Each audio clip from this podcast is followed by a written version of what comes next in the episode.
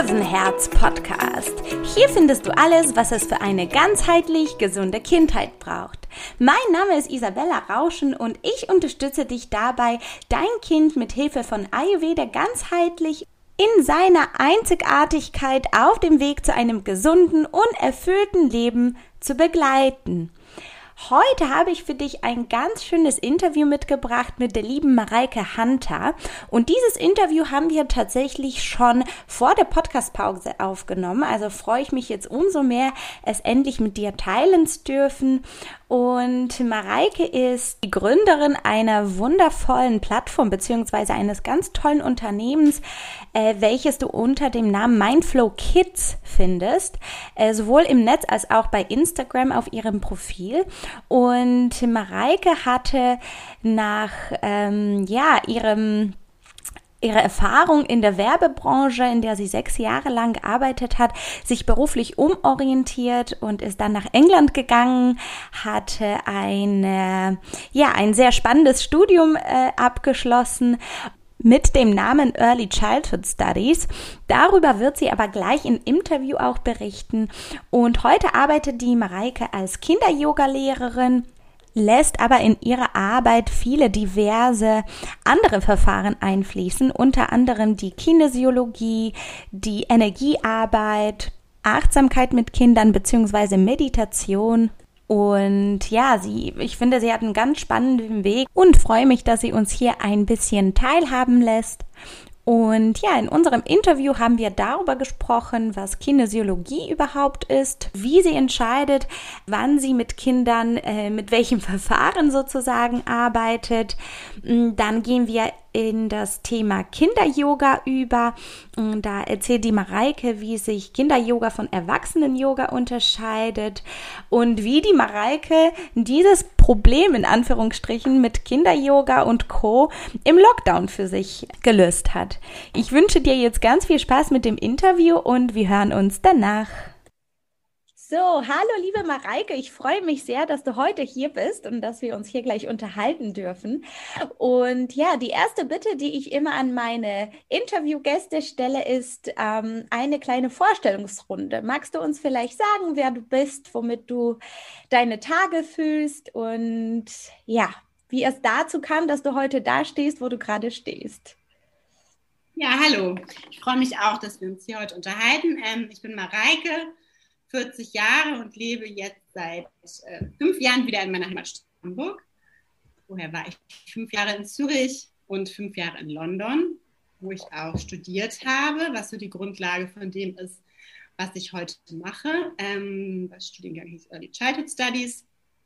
Und äh, ja, der hat mich so ein bisschen vorbereitet auf die Grundlagen der frühkindlichen Entwicklung. Und das habe ich dann nochmal verfeinert durch verschiedene Weiterbildungen und Ausbildungen und habe mich dann vor ein paar Jahren selbstständig gemacht. Das war jetzt ein großer Sprung, da war einiges dazwischen, aber selbstständig und arbeite heute mit Kindern im Bereich Kinder-Yoga, Achtsamkeit und gebe da Kurse. Ähm, genau, auch in Kitas und Grundschulen. Und mhm. habe so mir als Aufgabe gesetzt, das den Kindern nahezubringen, wie wichtig Mhm. Entspannung, Atemtechnik und so weiter in der heutigen Zeit ist. Ja, schön. Das ist auf jeden Fall etwas, was, was die Kinder auch sehr gut gebrauchen könnten heutzutage. Magst du uns vielleicht auch ein bisschen reinholen, was dich dazu bewegt hat, diesen Studiengang zu wählen? So Early Childhood Studies ist gerade etwas, was ich zum Beispiel bei dir das erste Mal äh, gelesen und jetzt auch gehört habe. Magst du uns da kurz mal erzählen, wie es dazu kam, dass, dass du genau diesen Studiengang gewählt hast? Ich meine, du bist extra nach London dafür gegangen, oder? Habe ich dich richtig verstanden? Genau. genau. Ähm, also ich weiß gar nicht, ich glaube, mittlerweile gibt es den Studiengang auch in Deutschland. Mein Studium ist jetzt schon einige, ähm, genau zu sein, 15 Jahre her. gab es den, glaube ich, in Deutschland noch nicht. Und es gab damals auch noch gar nicht diese Bachelor-Möglichkeit.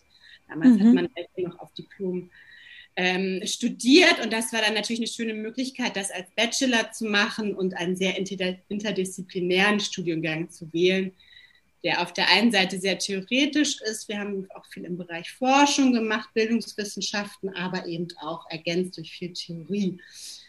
Das gab es meiner Meinung nach so in Deutschland nicht zu dem Zeitpunkt. Ähm, das ist so ein bisschen mein zweiter Bildungsweg. Ich komme eigentlich aus, den, aus der Medienbranche. Da habe ich vorher gearbeitet in der Werbung und habe mich dann nach einigen Jahren von verabschiedet und mich einfach nochmal neu ausgerichtet. Äh, mit dem Wunsch, mit Kindern zu arbeiten. Und ja, so ist es zu diesem Studiengang in, in London gekommen. Mhm. Und ähm, jetzt hattest du erwähnt, du hattest dich jetzt vor ein paar Jahren selbstständig gemacht und würdest auch im Bereich Kinder-Yoga arbeiten, Achtsamkeit, Kinesiologie hattest du, glaube ich, auch in unserem ja, Austausch mal auch erwähnt. Magst du uns vielleicht ähm, vorerst sagen, ähm, wie du das entscheidest, welche Art von Arbeit in deiner Stunde, du hattest erwähnt, du arbeitest in den Kitas oder auch in den Schulen, ähm, genau, welche Art von Arbeit du an, in der jeweiligen Stunde anwendest. Wo, woran machst du das fest? Ähm, ja, in der Tat. Also ich komme jetzt gerade aktuell aus einer Stunde im Park. Wir dürfen hier in Hamburg uns wieder treffen, was mich sehr freut draußen im Park. Da sind natürlich die Umstände, die Lautstärke und so weiter eine ganz andere als jetzt in einem geschlossenen Raum. Also allein das ist natürlich schon mal, mhm. wie sind die Voraussetzungen, wie alt sind die Kinder, kennen die Kinder sich schon oder nicht.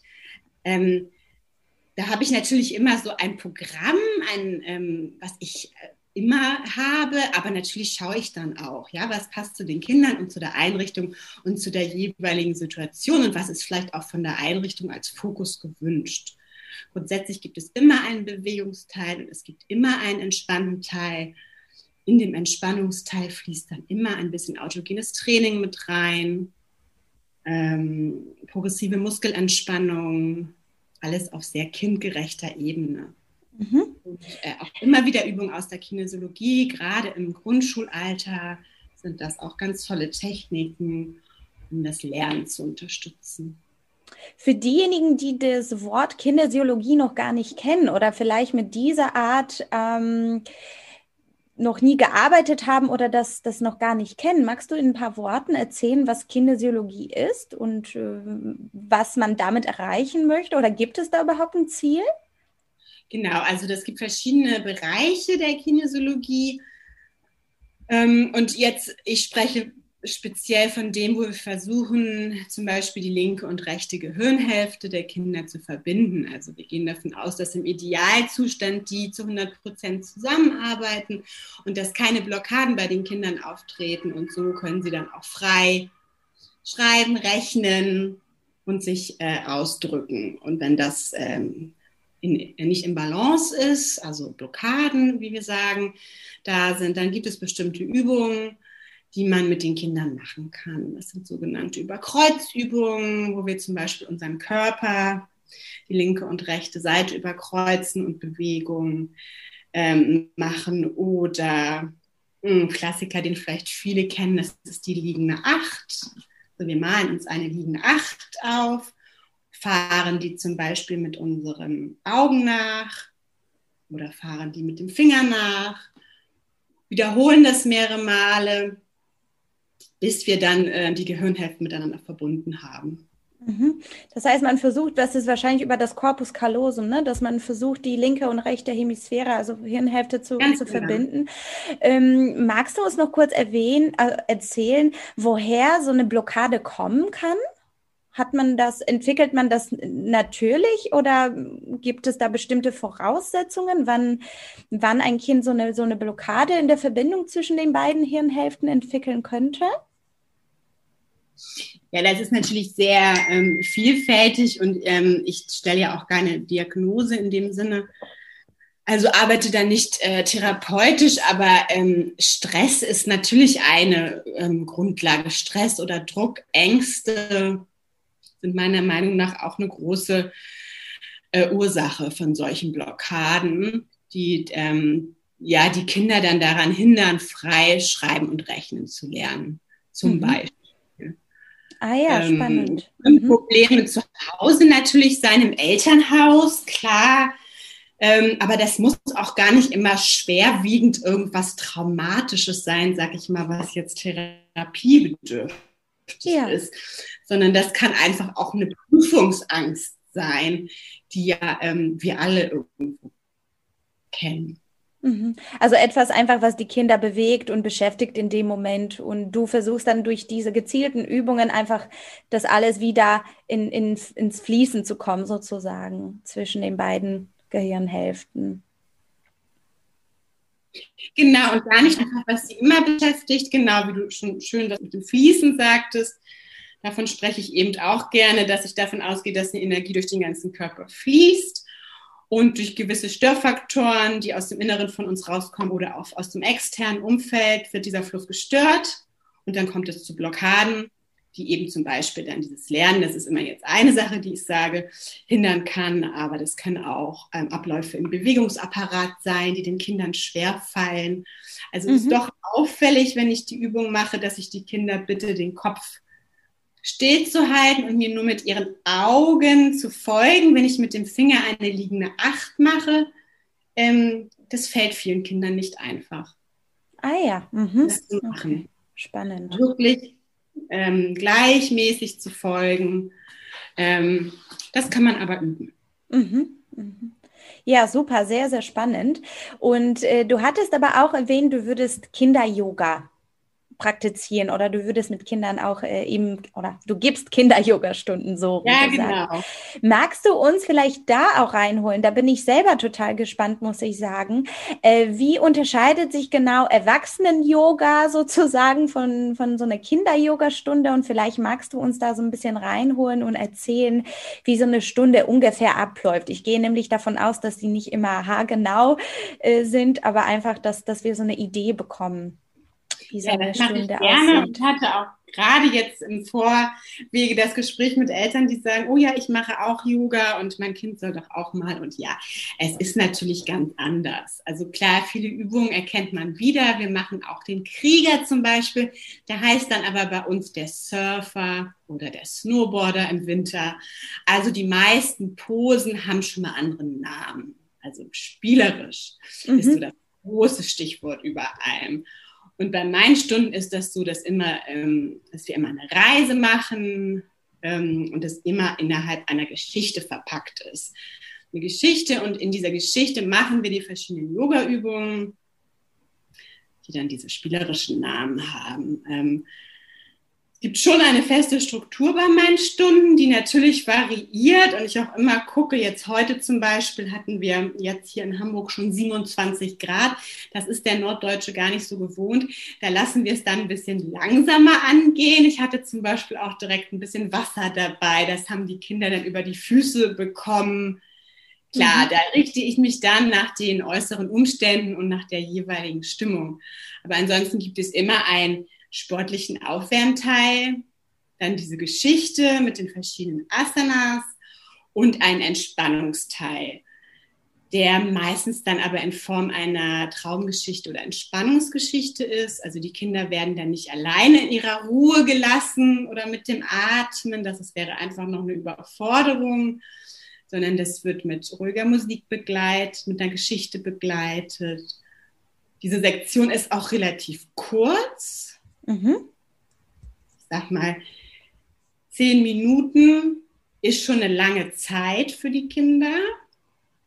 Ähm, manchmal sind es auch eben nur fünf Minuten, gerade wenn wir so draußen im Park sind. Und das reicht für die Kinder einfach mal runterzukommen und so in den Körper reinzuspüren und einfach mal ruhig zu sein. Also das ist eben auch, unterscheidet sich dann zum Erwachsenen-Yoga, dass dieser Teil wesentlich ruhiger und angeleiteter ist. Mhm. Mhm. Und gibt es da irgendeine Altersbegrenzung, dass du sagst, ab welchem Alter äh, Kinder zum Kinder-Yoga bei dir zum Beispiel kommen dürfen? Ich stelle es mir nämlich sehr herausfordernd vor, wenn du da so eine Gruppe von, von kleinen Kindern hast. Wie sieht das denn aus? Ich meine, du leitest das an, jedes Kind ist anders. Das eine ist lebendiger, das andere ist ein bisschen ruhiger. Jedes Kind braucht vielleicht im jeweiligen Moment ein bisschen was anderes. Wie löst du das für dich? Und ab welchem Alter gibt es da überhaupt so Gruppenaufteilung, die du hast? Ja, gibt es schon. Ähm, ich sag mal so immer als äh, Benchmark so ab fünf. Grundsätzlich, wenn jemand ab vier aber Lust hat, das auszuprobieren und dementsprechend auch schon weit ist im Verstehen von solchen Geschichten, sage ich immer, komm und probier es aus. Aber eigentlich gibt es schon so von fünf bis sieben und dann so die Grundschüler sind dann nochmal so eine eigene Gruppe, weil die einfach nochmal andere Bedürfnisse haben und von den Geschichten her das auch nochmal ein bisschen umfassender wird und auch von den Themen, die wir dann bearbeiten. Da spricht man schon mal eher über Gefühle, ja, also was habe ich für verschiedene Gefühle zum Beispiel oder wie sieht es eigentlich da draußen aus in der Umwelt? Wer wohnt eigentlich alles mit uns zusammen hier auf der Welt? Solche Geschichten und solche Botschaften sind mir eben auch sehr wichtig. Und da muss ich natürlich gucken, wie alt die Kinder sind, was die aufnehmen können. Grundsätzlich mhm. sind die Gruppen aber auch relativ klein. Also es ist jetzt nie die gesamte Kita-Gruppe, die auf einmal dieses Angebot mit mir macht. Mhm. Mhm. Und ähm, ja, es machen nicht alle Kinder die Übungen gleich, aber das machen wir Erwachsenen ja auch nicht, wenn wir Yoga oder was anderes machen. Und das betone ich auch immer wieder. Ich achte natürlich darauf, dass sie das von der Bewegung und für ihren Körper kindgerecht machen und dass sie sich nicht verletzen, klar. Aber ansonsten variiert das natürlich auch vom Können und ähm, ja, wie weit sie sich da in die Bewegung einlassen. Mhm. Meinst du, das hat was mit, mit dem, mit dem eigenen Körpergefühl, mit, mit der Möglichkeit, eigenen Körper wahrzunehmen auch, dass das auch alters äh, unterschiedlich ist bei den Kindern oder würdest du das nicht so sagen? Diese Selbstwahrnehmung, die, die wir dann haben oder die wir als Erwachsene häufig verlernen und dann durch Yoga oder eben andere Übungen, Achtsamkeitsübungen dann, dann zurückgewinnen oder zurück, äh, mh, mm, ja, zu denen zurückfinden. Wie siehst ja, du das bei den Kindern? Eigentlich würde man das so meinen, richtig. Ich finde aber, dass es teilweise Kinder gibt, die in die dritte, vierte Klasse gehen, die ganz wenig Zugang, aus welchen Gründen auch immer, zu ihrem Körper und ihrer Bewegung haben. Und Kinder, die wesentlich jünger sind, die das haben. Also ich würde das gar nicht unbedingt so an dem Alter festmachen. Mhm. Hast du eine Idee, warum das je älter, umso weniger ist eigentlich? Also so hörte sich das zumindest gerade an. Ja, nee, würde ich gar nicht, also gar nicht unbedingt sagen. Es gibt auch so. ältere Kinder, die das wunderbar können. Ich wollte nur sagen, ich würde jetzt nicht sagen, dass jemand, der älter ist, unbedingt das bessere Körpergefühl hat, sondern dass das eben auch un, gerade umgekehrt sein kann, wenn wir noch spielerischer und unbefangen sind.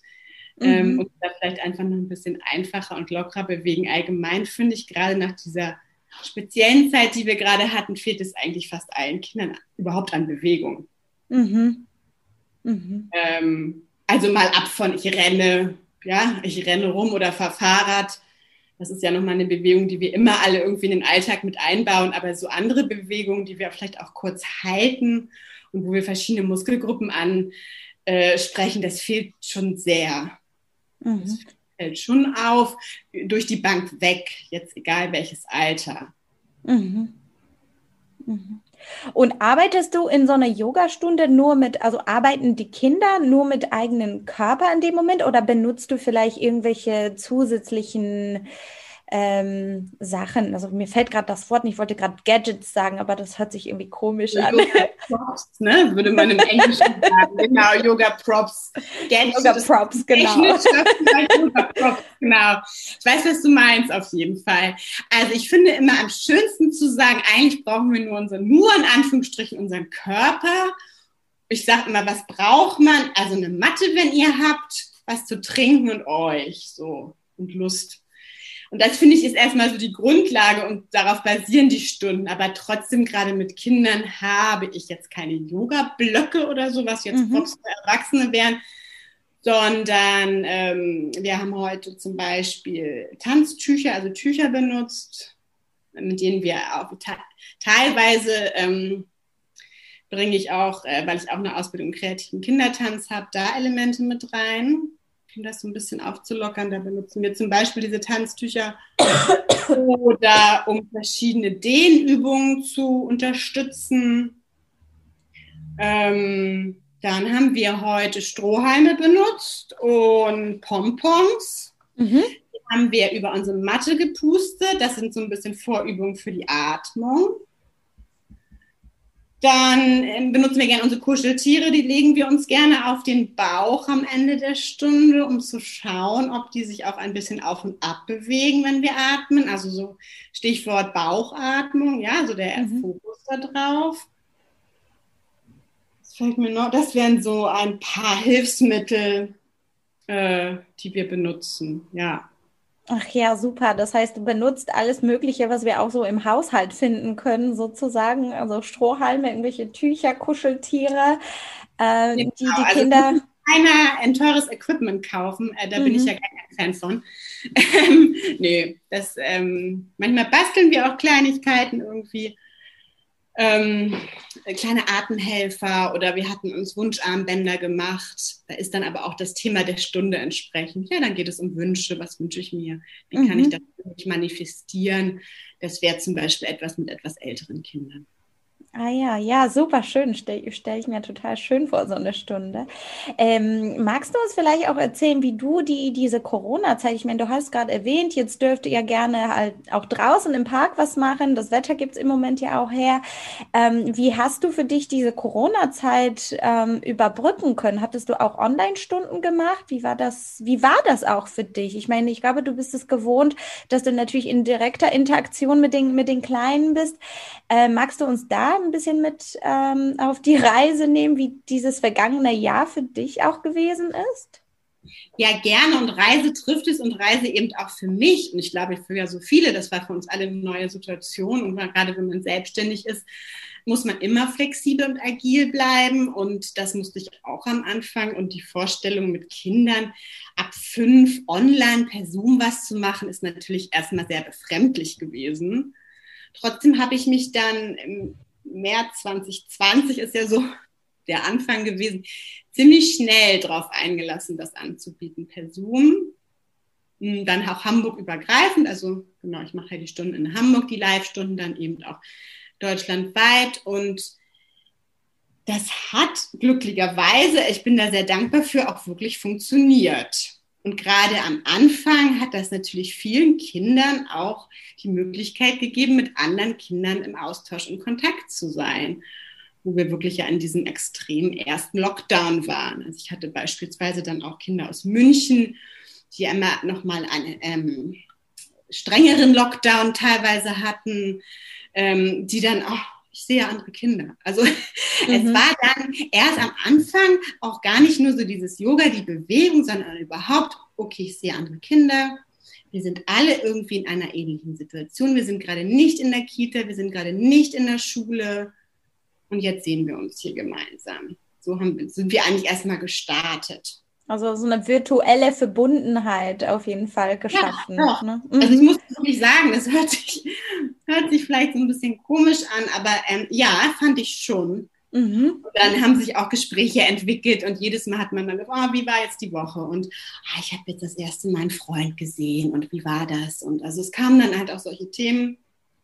Ähm, und das habe ich dann 2020 bis zu dem Sommer hin alles online gemacht, bis ich dann auch in Hamburg wieder in die Parks konnte. Der Sommer 2020 war ja dann relativ frei wieder, was das anging. Ja, und dann sind wir so ab November, Dezember wieder zurück online gegangen. Bis jetzt eigentlich. Jetzt gerade geht es wieder los, dass wir aus dem Online rauskommen. Ja. Mhm. Mhm. Und wie kann ich mir das jetzt mal vorstellen? Ich meine, du hast das ja vorgemacht auf dem großen Bildschirm und alle Kinder haben zugeguckt oder wie hattest du das, das wirklich praktisch durchführen können? Genau, wir haben ne, über Zoom, viele Kinder, gerade die Schulkinder, muss man natürlich sagen, kannten das dann irgendwann mhm. auch schon. Das merkte man in der zweiten Runde, dass sie natürlich auch viel Homeschooling oder virtuelle ähm, Schulerfahrung hatten. Bei kleineren Kindern musste dann natürlich auch mal ein Elternteil mit dabei sein, um so diese Zoom-Handhabung zu begleiten. Das ist ganz klar.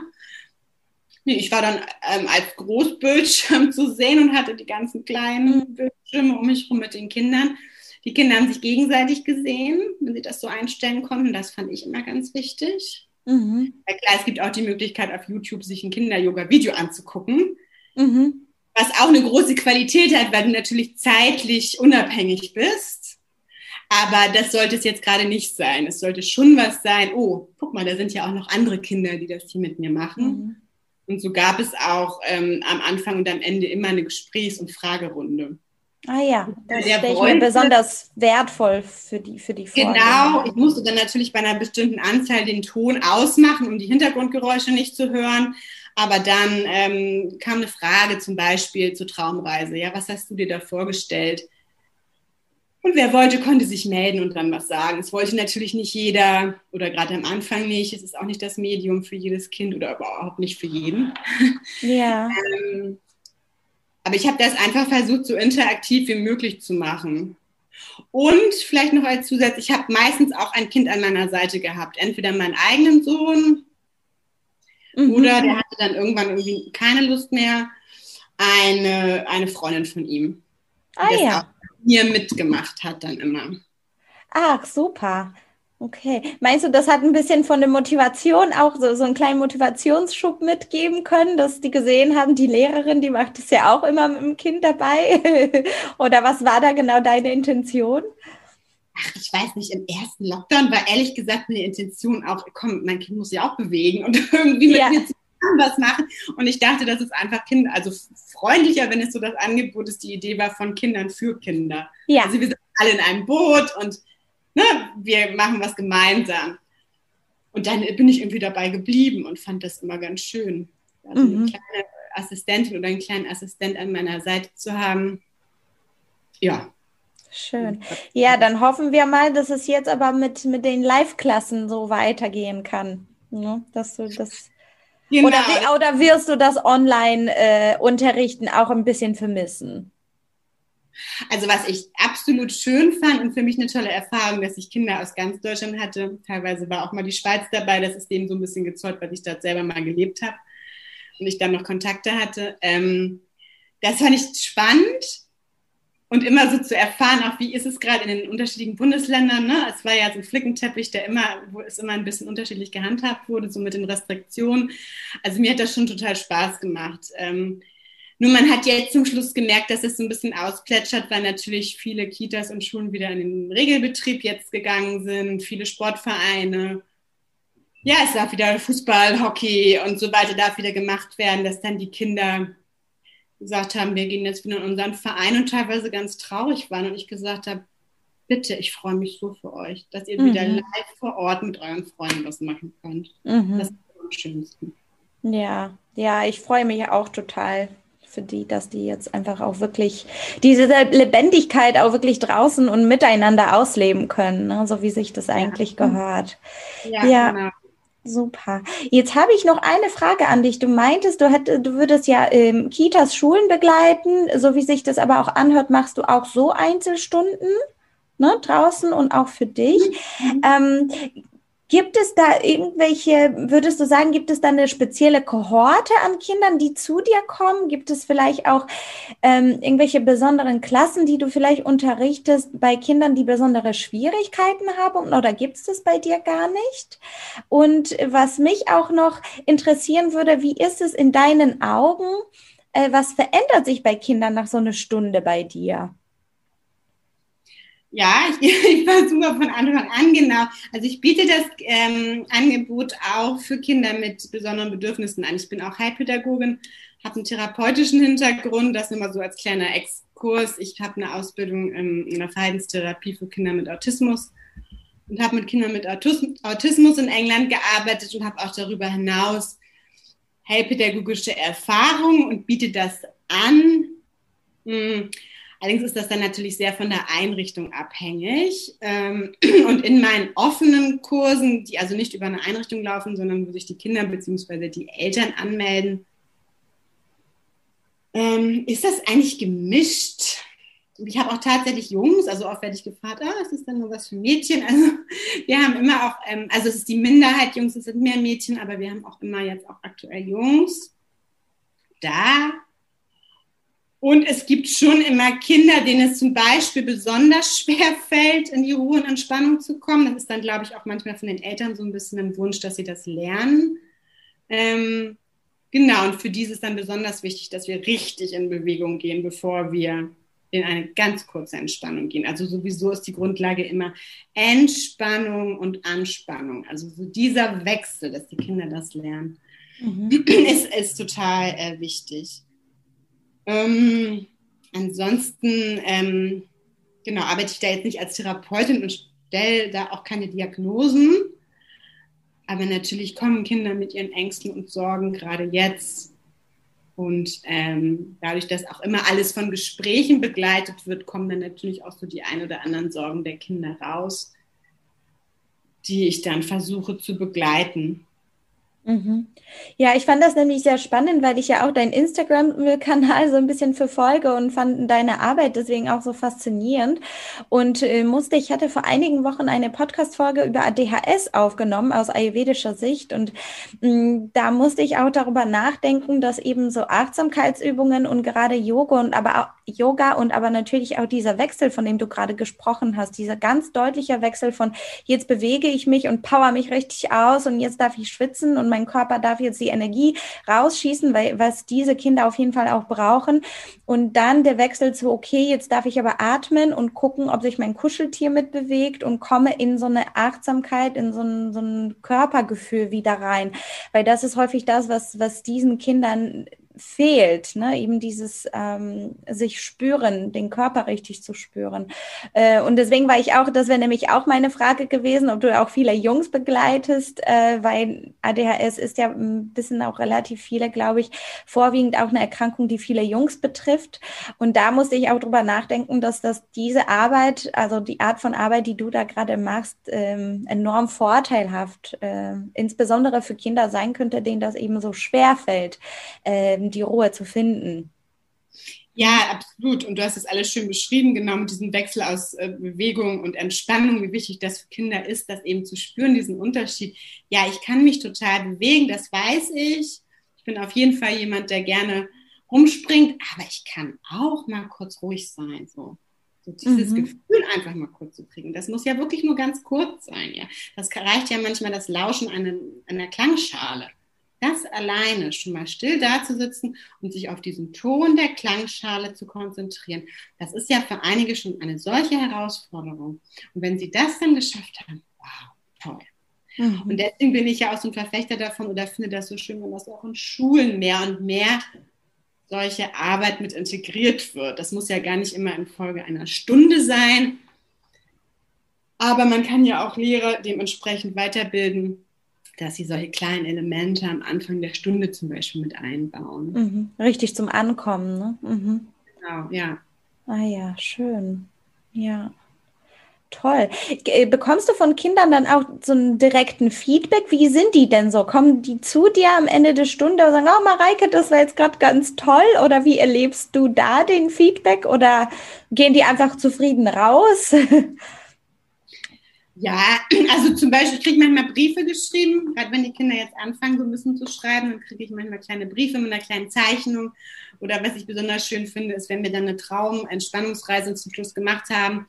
dann haben wir uns zum Beispiel auf eine Wiese, eine Blumenwiese, ähm, ja, da äh, hin, hin vorgestellt, dass ich dann ein äh, Bild von dieser Blumenwiese zum Beispiel im Nachgang bekomme oder so drücken sie das dann auch oft aus, beziehungsweise mehr so, dass sie sich mit dem Thema auch noch weiter beschäftigt haben, dass es ein bisschen nachhaltig war, was ich natürlich ganz schön finde. Oder wenn wir ein Wunscharmband gebastelt haben, dann wird das auch jedes Mal getragen. Also das sind dann so für mich die ist dann so für mich das Feedback. Es ist nicht so, dass sie nach der Stunde kommen, mir die Hand schütteln und sagen, oh, das war jetzt aber ganz, also nee.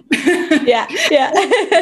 Jetzt bin ich ganz bei mir. Vielen Dank. Ja, ich bin in meiner Mitte und ja. nee, so ist es nicht. Also so eine indirekte, also indirekte. Rückmeldung bekommst du schon ihm über diese schönen, schönen Wege, die du beschrieben hast. Ja, ja genau. toll. Ja. Klasse. Ja gut, liebe Mareike, gibt es von deiner Seite noch irgendwas, was du uns hier gerne mitgeben möchtest, mitnehmen möchtest? Ähm Nee, also ich würde einfach so vielleicht Leuten, die auch skeptisch sind, oh Kinder-Yoga, ich nenne ja meine Stunden auch gar nicht Kinder-Yoga-Stunden, sondern Mindflow Kids. Genau, um das Yoga, das Wort Yoga da auch so ein bisschen rauszunehmen, weil das, man vielleicht so eine bestimmte Vorstellung hat, dass es alles sehr steif auf der Matte stattfindet dass es nicht so ist und dass es in ganz Deutschland dieses Angebot gibt und dass man vielleicht sich einfach mal vor Ort auch informiert, was es so in meinem Dorf, meiner Gemeinde, meiner Stadt für Angebote gibt und das ruhig einfach mal ausprobiert und sich vielleicht überraschen lässt, wie spielerisch und schön das für die Kinder ist. Mhm. Belässt du zum Beispiel einmal die Woche noch so eine Online-Stunde, sodass sich jemand immer noch bei dir melden kann von, von überall? Oder, oder? Ja, wir haben das Angebot mittwochs. Ähm, das muss ich jetzt mal gucken. Es läuft so ein bisschen aus. Okay, also es ist auch immer das Prinzip vom, vom Angebot und Nachfrage quasi, beziehungsweise Nachfrage und ja, Angebot. Ja, ja. Mhm. Okay. Genau. Jetzt sind wir eben gerade in dieser Phase, wo wir wieder uns ein bisschen live, oder live ist es ja immer, aber Präsenz, sage ich mal, vor Ort ja. sehen. Aber ich kriege manchmal Anfragen auch von äh, Lehrern oder so, ob, ob, sie, ob ich mal Zeit habe für ein Gespräch oder äh, ob sie ein paar Tipps haben können. Da bin ich eigentlich immer, wenn ich das zeitlich einrichten kann, sehr offen. Okay, super. Ich werde dann auf jeden Fall noch äh, in die Show Notes deine ähm, Webseite verlinken und äh, dein Instagram-Kanal. Da können alle gerne einfach mal reinstöbern. Äh, gibt es vielleicht von deiner Seite noch irgendwas, wenn jemand mit Kinder-Yoga oder eben mit Kinesiologie, Achtsamkeit für Kinder wenig Bezug zu hat? Irgendwelche Literaturempfehlungen, die du hättest? Ähm, ja, es gibt diverse Kinder-Yoga-Bücher jeder muss ja so ein bisschen seinen eigenen Zugang zu finden. Ich finde auch, sich dann nicht zu sehr an so Bücher zum Beispiel zu halten, sondern so sein eigenes zu entwickeln. Ich habe die gerade hier, ich muss mal kurz. Ich habe am Anfang ganz viel mit Yoga-Karten gemacht, mache ich jetzt auch nicht mehr, aber die heißen Yoga Pretzels. Die sind von Barefoot Books. Vielleicht können wir ja. das auch noch mal verlinken. Das sind so ganz schöne Yoga-Karten, die ich auch immer empfehle für den Hausgebrauch mhm. die Übungen aufgezeichnet sind und beschrieben sind. Das ist jetzt nicht unbedingt, was ich in meinen Stunden benutze, aber ich finde das immer so als Grundlage ganz schön. Ah ja, alles klar. Ja. Dann können wir das auch gerne verlinken. Ja, schicke ich dir nochmal ein Foto. Genau, dann kannst du das verlinken vielleicht, ja. Super, okay. Gut, meine Liebe, ich habe dann jetzt erstmal auch keine Fragen. Ich würde sagen, wenn jemand interessiert ist, einfach mal die Mareike anschreiben. und dann lasst euch einfach in, in diese schöne Mindflow Kids Welt mit reinnehmen. Ja, gerne. Vielen Dank. Ich bin sehr gefreut. Ja, vielen lieben Dank für das Gespräch. Und dann bleiben wir wahrscheinlich im Kontakt, oder? Gehe ich von das aus. Machen wir gerne. Tschüss. Tschüss. So, das war das Interview mit der lieben Mareike Hunter von Mindflow Kids und ich hoffe sehr, du hattest viel Spaß äh, mit dem Interview. Du hast einiges an Erkenntnissen oder an neuen Input für dich mitnehmen können und ich finde ihre Arbeit so wertvoll und so wichtig, denn insbesondere heutzutage sind die Kinder eher darauf ähm, ja, nicht geschult. Ich suche gerade ganz spontan nach einem richtigen Wort ähm, für das, was ich gerade sagen möchte. Aber ähm, eigentlich geht es mir darum, dass die Kinder ähm, sehr leistungsorientiert in unserer Gesellschaft schon aufwachsen und häufiger ähm, schon sehr waterlastig unterwegs sind. Es gibt Fußball, es gibt Schwimmen und so weiter und so fort.